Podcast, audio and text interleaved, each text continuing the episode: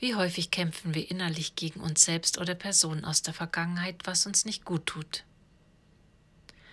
Darum lasse ich heute alles los, wogegen ich innerlich kämpfe. Sei es meine Figur oder eine Person oder die Vergangenheit.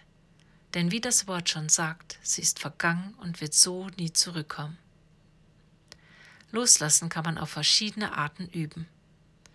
Symbolisches Loslassen ist eine Möglichkeit davon.